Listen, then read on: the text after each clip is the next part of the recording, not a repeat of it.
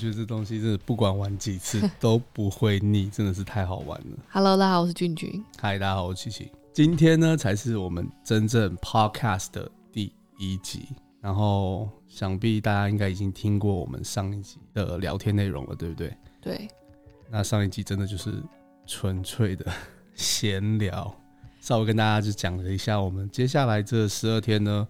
大概会给大家带来一些什么样子的 podcast 的内容？大家就是如果有看这个影片的话，麻烦在下面留言告诉我，琪琪是不是很难聊？而且很多人，很多人听完上一集之后给我的反馈就是说，我的声音实在太低了，我没有刻意要把我的声音变低，录出来之后我的声音就变这么低。我觉得你有刻意感觉好像要变低，完全没有，真的没有，就感觉很像讲话的时候想要轻声细语的感觉。现在夜深人静，讲话为什么要这么大声呢？而且我们两个女儿都睡觉了，你想把他们吵起来是不是？我是觉得应该要就是音调要嗨一点，这样大家看听了不会睡着。因为很多人说这声音，我们两个声音听起来很好睡。如果大家觉得我们 podcast 听起来很助眠的话，我觉得放来帮助你睡。全世界。很多人都在有失眠的困扰，没错。好，好，今天言归正传，我们今天呢要聊的话题哦，也就是最常问到的，对不对？你说我的观众们最常问的问题吗？对，对大家最想要知道的就是关于配货或者代购，可以这样讲吗？对，就是如果你要选择的话，你想要选择配货还是选择代购？对，哎、欸。在影片开始之前，不对，在我们的 podcast 切入正题之前呢，我们先有一个事情想要请大家帮忙，就是我们这一系列的 podcast 呢，想要请大家帮我们一起想一个名字，好不好？那我们的频道叫君君 Square 嘛，那但是 podcast 要给它取什么名字，其实我们都已经想好几天了，还是想不出个所以然。取什么名字是什么意思？就是要有一个要有一个名字啊，比如说像是。你之前有听的那个叫什么姐妹悄悄话哦，就是不能用君君 Square 就对了。可以，但是要想一个别有新意的名字嘛，这样子，呃，就是齐彦俊冷小伟，所以我才需要大家的帮忙。你看隔壁这个有什么意见？有什么样的好的名字，请在下方留言告诉我们，我们会很有可能会采纳你的意见，对不对？如果你想的名字真的不错的话。OK，好，那我们就切入话题吧。好，现在不只是买爱马仕，买很多东西都有遇到这样子的难题，就是供不应求嘛，对不对？你想要买，但是人家做的不够多，没办法卖给你。对，但是我自己个人呢是走配货路线，那琪琪呢，他是走你是走代购路线吧？对，我比较支持代购，因为当我想买一个东西的时候，我会想要马上买到它。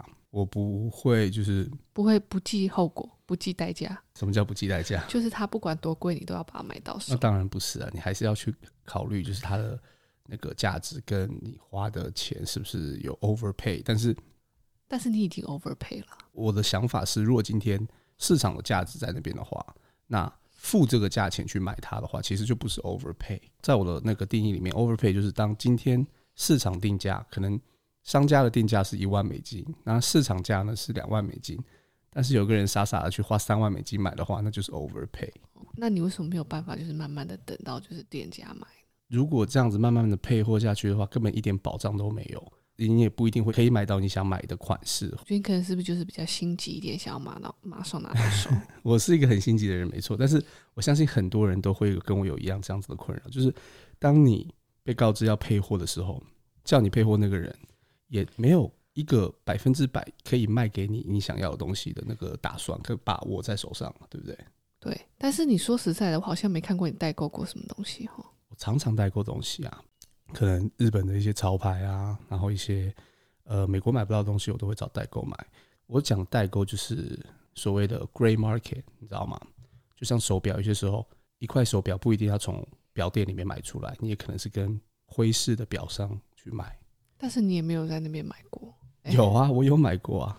手表呢？有啊，手表我也有买过啊。有我有买过几只，不是很贵的手表，但是是在外面买的。那为什么很贵的你不去代购呢？很贵的我也不是不去代购啊。如果买不到的话，我就会去代购。只是我之前想要买的那块手表刚刚好就是在店里面被我买到了，要不然的话我也会在外面买。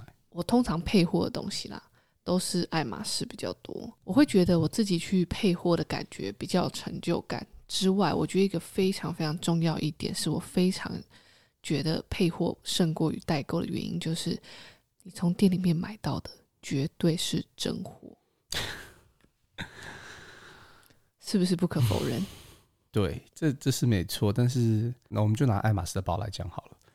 如果今天你要在外面跟代购买爱马仕的包，那首先你必须得信任这个代购，对不对？对，你要先信任这个代购之外呢，你跟他买包的时候，他还会给你看一系列的那些购买凭证啊，跟呃包装啊、盒子啊什么乱七八糟，就全部要一起卖给你，这样子你才会去买嘛。那如果是你的话，你买了买买了这样子，你的你觉得他是你信任的，然后他也给你看了这些东西，那你买回来之后，你心里还是不会想说，哎，这东西会不会是假的吗？其实不会，所以你就是觉得 OK，我觉得它是真的，就是真的。对啊，如果。如果今天他这个以假乱真到就是我都看不出任何一点假的痕迹的话，那我觉得它跟真的其实也没太大区别。因为爱马仕的包这个东西呢，够真，很多听说也有很多就是可以造假，所以其实是蛮可怕。所以呃，很多网友都会问我说：“俊俊，你推不推荐这家代购或是那家代购？因为他们自己会上网去找很多代购，可能有他想要的包。”那他会发给我说：“诶，你觉得这个商家可信吗？”我就觉得，如果你会怀疑这个商家的时候，你买这个包，你就心里就是已经非常不不踏实。那我自己通常给的建议，我都会说：“哦，我没有办法完全的给你保证说这个商家是不是真的是可信的，但是我只能就是凭你给我的照片来看一下，帮你分析一下有没有可能会是假的或是真的这样子。”包包的话，如果今天这个代购他卖假包，他卖一个假包的话，他其实他的生意就不用再做了。所以我觉得，如果是一个非常知名的、已经做得很大的一个呃代购也好，或者是二手店家也好，如果他们今天为了赚点快钱去卖一些假包的话，那其实对他们来说是非常不利的。所以今天我个人在推荐，就是今天如果你要买包、买表或者买这些任何是高价的奢侈品的话。就一定要找一些经营很多年的，然后是有一定的基础的这些卖家，而不是找一个可能才刚开始做代购啊，然后一点经验都没有的那种。可是代购这个东西，并不是也说只有就是一个管道而已，像有很多你说刚刚提到买手店啊、二手的网站，像你知道美国有很多这种二手的网站，比如说的 Real Real 啊，或者是呃 Fashion File 啊这些牌子，这些二手的平台。我们要先把我们这个代购这个词哈，这个词汇我们要先来定义一下。就我们现在所讲到这个代购呢，其实只要不是从店里面出来的，统称它为代购。你意思是说二手店买的，或者是二手平台？对，我就让我举个例子好了。就像当然今天大家都知道，像那个我们之前有合作过的那个家叫银座小马的嘛，对不对？你说他是个代购，可能对他有点侮辱，因为他店开这么大了，都已经在银座有个地盘。买手店，买手店。对，但是。以下我们就统称它为来代购，因为就是不是从店里面拿出来的。对，毕竟他的包不是爱马仕卖给他的。对。那呃，还有一种代购呢，就是那种欧洲代购，对不对？就是一个人的、几个人的这些，他们就是大家所谓可能比较可以理解的代购。哎，二手平台也算啊。二手平台也算啊，像像刚才刚才你讲的那几个。但是你知道吗？其实我自己都有做一些小 research，就关于这些二手平台。大部分的二手平台都会跟你讲说，哦，是百分之百 authentic 的这样。但是你知道，也是有很多消息传出来说，比如说，比如说像 Star X 上面有很多假的啊。一定有。那这种时候，你就会觉得，如果买回来我会这样担心的话，我还不如就不要买。比如说我在店里面拿出来一个铂金二十五号，然后我要多花大概可能要将近两倍的价钱去买那款包，我会真的觉得超级不值得，因为我可以把这个钱拿来就是配货，然后配我想要的东西。就算你说 OK 好，可能没有办法配到完完全全是你想要的样子，但是你在配货的时候，你都可以跟 sales 说哦，我大概想要哪几个，就是你可以接受范围。就像我刚才讲，一个包它是有一个市场价，对不对？今天一个铂铂金二十五，市面上卖多少钱？看吧，看颜色。如果如果是那种经典的色，比如说黑金灰的话，可能我觉得至少两倍，就是可能一万多块的话，可能至少要一万八、一万九之类的吧。现在的行情。OK，那如果今天要配货的话，要配多少？但是配货这个东西，可能不只是配一比一，可能一比一点五。但是前提是你买的这些东西，你可以把它卖掉啊。所以不确定因素就在这边嘛，因为你想想看，八千块就配到的话，那你可能就刚刚好花了它的市场价去给它买下来。但是有些时候你运气好一点，可能只花三千块、四千块、五千块，你就赚到了，对不对？嗯。那你如果今天运气差一点，你花了一万两万，到最后配来的包可能还不是你想要的包。但你刚才讲说这些配来的东西是可以拿去把它给变卖掉的。如果它真的有价值的话，爱马仕早就卖掉了，还不用等你来卖了，好不好？这些东西就是垃圾，真的。你说什么东西是垃圾？爱马仕那些店里面拿来给你配货的东西就是垃圾啊？不会啊，这个码头，这个码头就是垃圾。你看这东西。但是重点是，这个码头放在家里是有公用的啊，你的钱是直接给别人拿去花嘞。是没错，但是它的功用，它的功用仅在于它是一个配货。如果今天你不配货，你会想买它吗？如果会，那它就有功用；如果不会，我觉得它的意义就不大。但是它所有东西都是有功用的啊，每个人都，比如说可能买表啊、买饰品啊、买衣服、鞋子啊，这些都是有功用的东西啊。今天如果大家买饰品的话，千万千万千万不要花很贵的钱去买一些不值钱的重金属，比如说纯银的，比如说纯银的，像 Tiffany，我讲 Tiffany 的东西真的。一文不值，千万不要花钱买 Tiffany 的东西。它也有一些值钱的啦，它有它有钻石，它有白金，它有黄金。但是它的那些银的东西，去年嘛，给我买了一条两千块的美金的项链回家，然后就是一条银的项链。你要知道，当你今天花很贵的钱去买这些不值钱的重金属，其实你花的钱都是在买它的广告。如果今天你要买饰品，像是卡地尔的金的啊，然后白金的啊、钻石啊这些东西，我觉得。多多少少都还会来的比呃 Van Cleef 这种牌子，你这样会攻击到很多人。爱马仕不会，爱马仕。要看啦。我觉得如果今天是金的，就真的是 OK。但是如果今天是一些银的话，可能比较不保值一点。毕竟我们也是做珠宝的，我们不会把这些镀金啊，然后这些银的东西卖天价，对不对？你们自己说。我们是不是有良心的商商人？为什么聊到自己的品牌？植入性行销一下，广告要按下去了。那我们言归正传，okay, 在准备今天这一集的时候，我在想说，我这辈子有没有花过任何的钱在配货上面？不一定是买包包，或者是买爱马仕。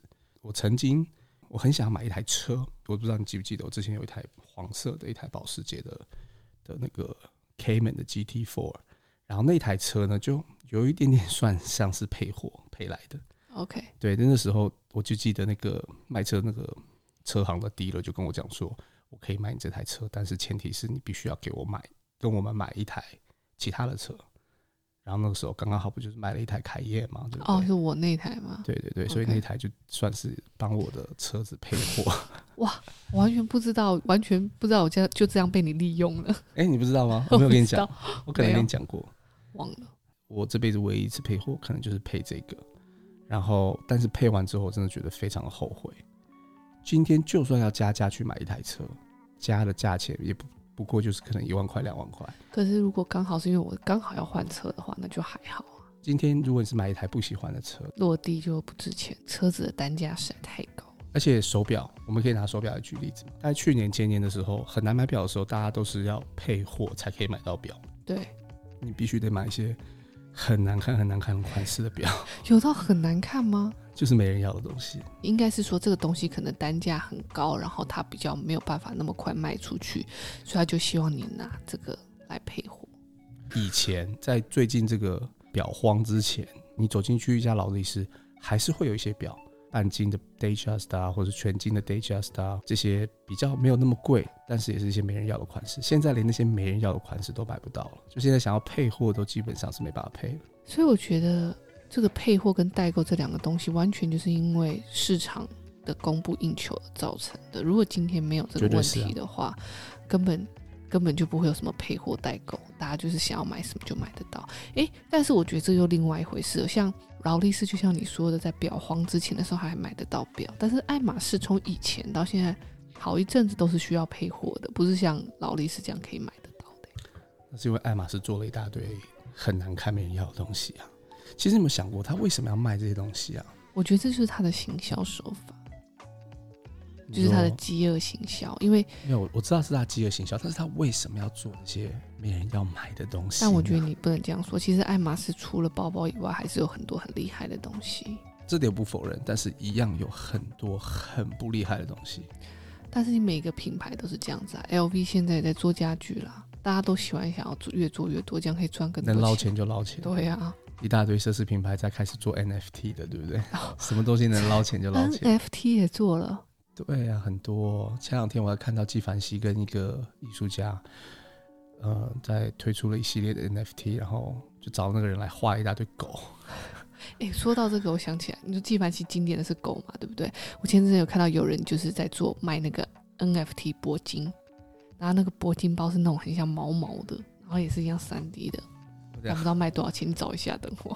我刚才在逛的时候，我看到有一个建商盖房子的建商，嗯，平台上面卖房子，很好笑，真的，它是真的房子哦，而且是在 Georgia，你知道 Georgia 这个国家嘛，在欧洲，他就上传了很多 floor plan。很多 interior design 那种 floor plan, floor plan，然后你就买了这个 NFT 之后呢，到时候房子盖完之后，你也会有一个房子、哦、NFT 的方式来卖房子。虽然你没有真的拥有房子，但是你有拥有这个房子的 NFT。No No No，你也有拥有这个房子，房子还没盖好。对，他先通过 NFT 来卖房子。OK，就先给你个虚拟的，到时候会有个真实。到时候会有一个真实的，但是在。鸟不拉屎的地方是要去住啊。就是我觉得他的方法很酷，因为他的方法就是。首先，乔治亚 （Georgia） 这个我相信听众你们没有一个人去过，对不对？我只知道乔治亚州，它是国家，乔治亚没去过，应该没有人去过。OK，那就算你去过的话，我相信你应该不会觉得在那边资产会是一个明智的选择。那那边的建商应该没有中国菜、亚洲菜。那边的建商对不对？那边的建商想要盖房子，他就只能卖给当地人啊，他还能卖给谁啊？但当地人应该没有钱这么多钱可以买这么厉害的房子。他不是很厉害房子，他就是很普通的房子，哦、但是他就是 apartment 嘛，公寓。他就是想要蹭一个蹭一个流行。他通过这样子的方式在 NFT 的市场上面卖，他就可以卖给全世界。像我现在就看到说，哎、欸，在这个地方原来有一个房子在卖。嗯，对，所以其实很聪明。OK，跑题了，太远了。回到刚才我们讲的东西，代购还是配货？我还是支持配货，因为我就是不喜欢把多余的钱送给别人。好，我先讲好了，那天 OK。我今年不是买了一个 Constance 嘛，我就是原价买的，但我其实也没有配什么货，因为我因为我就是呃刚好有，然后也是等了蛮久的。但是我在买那个包之前呢，我就刚好有一次去那个旧金山的 Real Real 的店，然后就看到一个哦很好看，真的是有点有点就是蓝绿哎绿色的，可能是孔雀绿吧的一个 Constance 银扣，然后就看那个价钱，我真的是傻掉，我想说哇，这包要一万三千块美金还税前，原价多少钱？原价大概六七千块，七千块吧。他当然要标这个价格，要不然他快两倍哎。然后我就会心想说，我才不要，就是，而且重点是我也不知道这个包到底人家用过没有，可能很新，没有撕膜，但是可能他也用过。然后我就会觉得，为什么我要在一个二手的买手呃买手店或二手店去拿一个包包出来？然后我就会觉得我花了一万三，我会觉得心情很不好。因为你在店里面买不到啊！你在店里如果买得到的话，谁会去二手？不是买不到，是还没轮到你。但我后来就买到啦。但是并不是每个人都像你这样子，就是有这个耐心去配货，然后有这个心情去跟这些 sales 经营这段关系啊，对不对？真的是随缘，就是今天它出现了，那是你的就是你的。像很多人都会，我就我觉得你。的个性就是这样哦，很急，很想要赶快拿到的东西。我觉得很多人买爱马仕也是这个状态，所以到最后会有一点就是失心疯的状态。所以我觉得 Real Real 好，然后刚才讲的 Stock X，然后还有一个叫什么 Fashion File，对，还有很多。对这这些店家，我个人不太敢在这些地方买东西，要看运气。如果今天刚好收这个东西进来的那个人，并没有太多的经验。跟他的前辈学了一学之后，就把这东西给收进来了，嗯，然后就是个假货，那怎么办？对啊，所以我就说，我觉得这种很没风险很大。我真的有一次哦，这是我个人的经验，就是我有一次去旧金山的 Real Real，然后在他楼下专门卖表的那个区域，我就在那边看他那边卖的几只劳力士都是二手的，然后我就请那个店员拿出来给我看一下，然后顺便就是跟我讲一下这些表。我跟你讲，他一问三不知，而且讲出来的东西，他就是那种一副他觉得他很懂，但其实不知，但其实他根本在乱讲。他不知道他遇到了一个真的懂的人，你知道吗？他都在想就是你吗？对，就是我本人。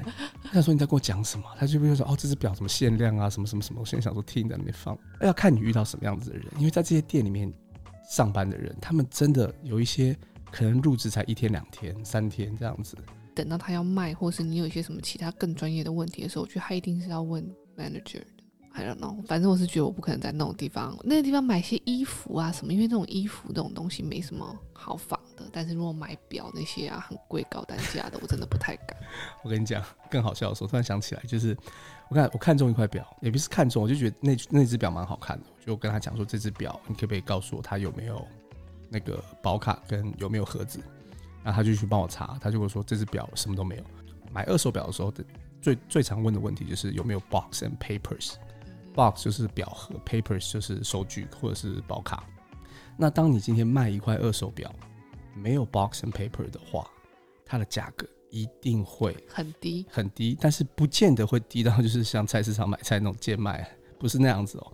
如果今天一块表，我举个例子好了，可能一只黑水鬼可能定价八千块美金，然后它的二手价可能在一万五美金，然后今天一块没有 Box and Papers 的。哦，没有盒子跟没有收据的一块黑水龟，可能就只能卖到一万二美金。相比就是有收据跟有盒子、保卡的，对，可以卖到一万五美金。当下就问他说：“那你这个表有没有有没有 box and papers？” 他说去帮我查，他查完之后说没有。那他标的价格还比市场价还要再更贵，就是比有 box and papers 的表还要再更贵。这个故事也是我在在我的书里面有提到的一个小故事。什么故事？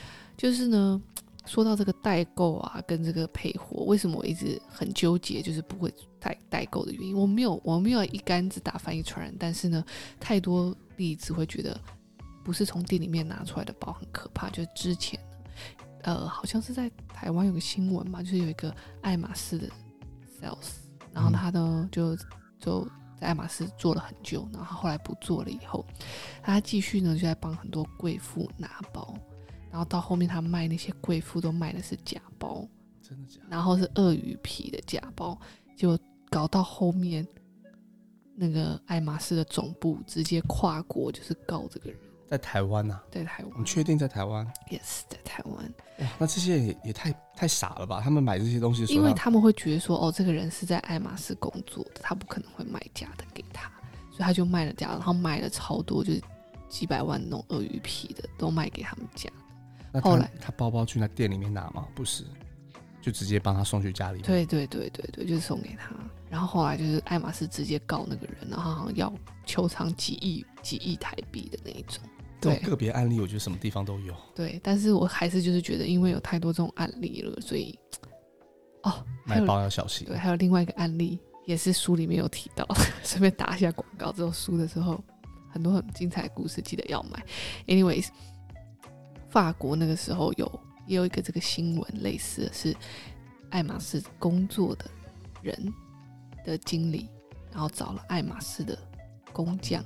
之前的工匠，这我听过。出来呢，做爱马仕，就是他们就是偷爱马仕的皮革，里面所有东西都拿出来，就跟你讲很扯，一模一样的，也是工匠做的，皮也是爱马仕的皮，但不是从爱马仕店里面出来的，是直接工匠做。我记得，我记得当时你跟我讲这件事情时，我就觉得这种情况，就是这个包，它的制造商做它的人，做它的工具，做它的材料。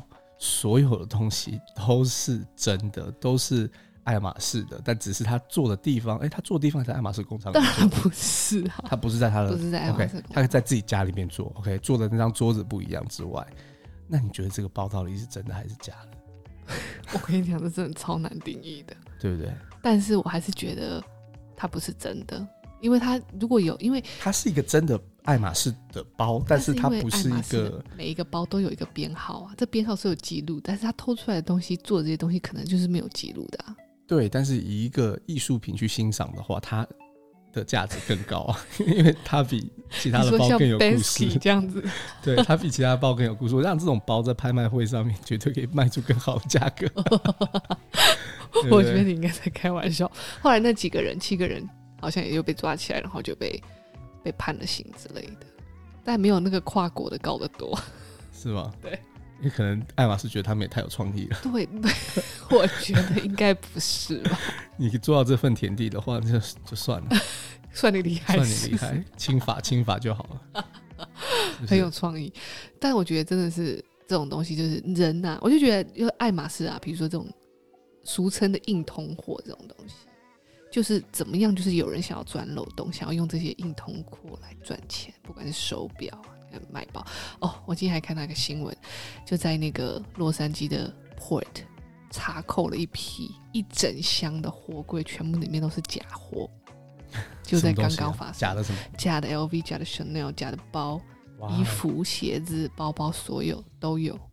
如果今天大家真的是要去找代购买东西的话，或者是在二手的网站上面买东西，真的就是要非常的小心去。呃，当然可以看到食品的话是最好的。在付钱之前，如果可以看到食品的话，那如果不行的话，就真的要找一个自己信任的过的，存在的风险确实蛮高。我觉得有时候也要控制一下自己的那个欲望。其实不要买是最值得，都不要买，钱在自己的口袋里面是最值得。哎、欸，或者是拿去买一些真的会增值的东西，投资的投资，去投资的东西。但是你别这样说，爱马仕的包是真的很可以增值的。他每次都这样跟我讲，他每次跟我说，你知道这个包怎么样怎么样怎么样，然后几年之后卖掉可以赚赚多少钱什么钱。但是其实说真的，OK，首先不会卖掉，你的包不一定会卖掉，你的包有要卖掉嘛？对不对？今天就像你今天去赌场赌博一样，你赢了再多钱都是筹码，你没有把它套现之前，它一文不值。哎、欸，所以这是又另外一点，为什么会选择配货比较代购啊？因为你买代购的话，那个包卖出去永远都赚不回来你当初买的钱。什么意思？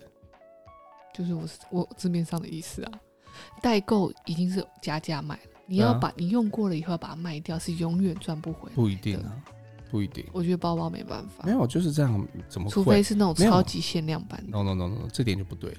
今天你花一万五去买一个包，好，假设你买回来说是新的，OK，它是一个新的包，二手新包。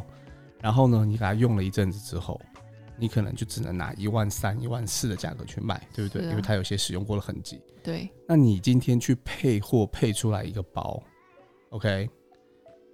总价也是一万五，可能一万块钱的包价，五千块钱的配货价，对不对？然后你用完之后，包包可能可以卖个一万四、一万五啊。对啊，但是你前面配货钱你不用去算吗？难道配货钱也都赚回来了？什么意思？配货钱也都赚回来了？你说配？我跟你讲，这个人的数学真的超级有问题。说配五千块啊？对，但是你五千块花掉了啊。对啊，但是如果你把这个二手的包以一万四、一万五卖回卖掉的话。懂意思，但是你的五千块还是花掉了。你要这样想，你是花一万五去买了一个包跟一大堆配货的东西回来，跟一个去花一万五只买了一个包回来的人来比的话，你多的东西就是那些配货的东西。对啊，但是你配货的东西就变成免费了。但是我跟你讲了，那些配货的东西都是垃圾啊，这东西我讲可有可无的，真的。但是我就跟你讲说，一万五买的包的人，就是卖掉以后，他不可能卖到一万五。你也不可能卖到一万五，的五千块也是给别人，你的五千块也是给别人了，只是给的人不同而已。所以也是给爱马仕。对啊，然后你的五千块还制造了更多代购，你的五千块还为地球制造了更多垃圾。我觉得大家可以开放在下面留言，觉得我的想法如何？他的数学很有问题。你的想法不代表所有人。他每次他每次都跟我讲说：“你看我这个包八千块买回来，我现在可以卖一万五。”第一个他没有要卖，第二个他都每次不把配货的钱给算进去，对不对？搞得好像他真的是八千块买回来一样，根本就不是嘛。OK，但我配货的东西我就有也有用嘛，你不能这样说啊！我有啊，占空间啊，唯一的用处就是占空间。你看现在多大东西放在这种地方？没有，这是真的是特哎。这是你叫我买的。哦，我是说，你如果要配货的话，欸、你就可以。你看这个人嘴软了，这个东西是他叫我买的。欸，因为我们刚好需要一些东西摆饰嘛，好不好？是吧？是吧？你看，你反正都要配了，观众评评理，你看这个人自己讲到嘴软，辩论辩说，没有辩论，谁跟你辩论的？我就是不支持配货，哎，笑死了，不支持配货。好了，那我们要总结一下了。总结就是 不支持配货，讲到生气，配什么货？没有没有没有，好了，那配货也可以，好不好？今天你想配货，你就去配。我觉得就是个人的选择，因为如果你是那种佛系买包的，或是佛系买东西的人，我建议你就是慢慢的等。那如果是像师丈这种，那琪琪这种，就是想要得到一个东西，马上就要拿到的人，那你就去吧，那你就。很容易会小心，不要变变成冤大头，跟小心注意不要买到假货就好了。对，对不要买到假货就可以了。对，然后哎，还有另外一个问题，因为代购这种东西都市场价，你怎么知道哪一家最便宜？你都还要比价，你知道吗？市场价，市场价都是有一个公定的价格的。没有，我跟你讲，代购这个东西哈，看地方，亚洲的代购就特别高。你就上 eBay 去找一下，你就知道市场价是多少。我跟你讲，eBay 的价格是最公道的。任何东西，我看连汽车都是这个样子。但是你知道，大家没有就是有办法完全 access 很多代购，所以他只能选一家。所以有些时候你就会不知道说，哎、欸，他到底是不是真的有有有有有就是符合那个市场的价格？因为你可能也找不到其他家卖这些东西。你就先我我举个例子好了，你现在打开手机去找 eBay，然后比如说找一个黑色三十的铂金银扣，你假使它得出来的价格是一万八美金好了。今天如果你去找那个我们之前提到那个银座小马，你去找他买的话，他绝对卖两万块以上，对啊，不对？他绝对卖两万块以上，他不会卖最便宜，他绝对是那个最贵的，对啊。但是他可以卖到最贵的原因，就是因为他有个店在那边，然后他有他的信誉在那边，对不对？所以很多人会想说，好吧，那我就多花点钱给他买，至少我知道这个包是真的。但是有很多介于这一万八跟两万块美金之间，也有很多店家。比卖的价格是在这中间的，有些买手可能会卖卖在可能一万八、一万九这样子，价格就是它是一个怎么讲？它是一个浮动的，它是一个范围。所以我觉得说还是蛮麻烦的，你还是要去比价，因为你不会想要买一个最贵的吧？你当然是希望买越便宜的越好。你就做点 research 嘛，你就看看市面上这个包的成交价大概是多少，然后你就想办法找你代购去跟他谈，说可不可以还是配货吧？配货都不一定会买到这个包。然后配配配配到最后花了一大堆钱，我想一大堆人，我相信你们在看这一集、在听这一集的人，你们是不是配了一大堆东西，然后没有买到自己想要买的东西，对不对？因为卖给你的那些 sales，他都知道他没有办法给你，他都知道他没有办法给你。我觉得你这个就不专业了，这你就不懂。No no no，不是他知道没有办法给你，是。他知道，他不知道什么时候会有你要的货啦。他们绝对知道，今天一百个人来找他买一个东西，他知道他一年可能就只有十个，所以他没有办法给你。对啊，但是他十个，他是可以知道他要卖给谁啊？对啊，但是他对一百个人 promise 啊，问题就在于他对一百个人 promise 的这一点。我跟你讲，他没有 promise，所有的爱马仕他的软性 promise，他都跟你讲说，我你需要哪一些，有的话我会帮你看。但是你的你的 category 不能说我就只要 OK，你如果说 OK，我就只要黑金偷狗皮二十五的铂金的话，你就要等很久。但是如果你有多一点选择的话，哎，灰色的、金色的，它你就就有可能它可以 offer 给你啊。那你告诉我，也不会那我告诉你，到最后变成很奇怪的。那我问你，你买保时捷的时候，你有指定一定要白的吗？当然要啊。为什么？我就是要白的啊。所以你代购嘛？对啊。那黄色那台呢？黄色那台是我自己配的颜色啊。哦，是自己选的。对。OK。对啊，就是就是代购的好处，你就多花点钱嘛，花钱了事，你就会买到你想要。但是如果是配货的话，有些时候你也是可以买到你想要，只是你要多花点时间，耗时间在那个地方。很耗时间，非常耗时间。Anyways，我还是支持我的配货。好吧，那我今天得出的结论就是。希望大家可以知道，爱马仕店员的话可以信的话，太阳就从西边起来了。差点要讲东边起来，差点要讲东边起来。OK，晚安，晚安，晚安。我们下一哎、欸，等一下，你太快了，太快了，我们要好一好好的结尾，你要想一下。我就想这样结尾，不要这样。你要说好，那今天谢谢大家收看我们的节目。你要像广播一样啊，你要谢谢观众收听啊，你不能就这样啊，好，拜拜拜拜拜拜，下就下班了这样子。谢谢大家今天收听我们的节目，OK，然后记得哦，要在影片下方留言。如果你今天想到一个不错的、适合我们的 Podcast 的名字的话，请记得在下面告诉我们。然后，如果还有一些什么对于我们话题的建议啊，或者我们讲话这个的方式啊，或声音啊，什么都欢迎在下面留言。因为我们就是刚开始，很需要大家给我们一些 feedback 非。常需要一些反馈，然后也非常需要一些大家的支持。对，记得如果喜欢的话，请一定要订阅我们的频道，然后呢，在下面多给我们一些鼓励，好不好？如果你想要好好睡觉的话，不要选其他的 podcast，podcaster 选我们，好吧？选我们，让你们睡觉，好吗？我下一次就录一集 podcast，然后专门就是在可能念经。你说波罗波罗蜜多行观自在菩萨心，这样子。晚安，Good night，晚安。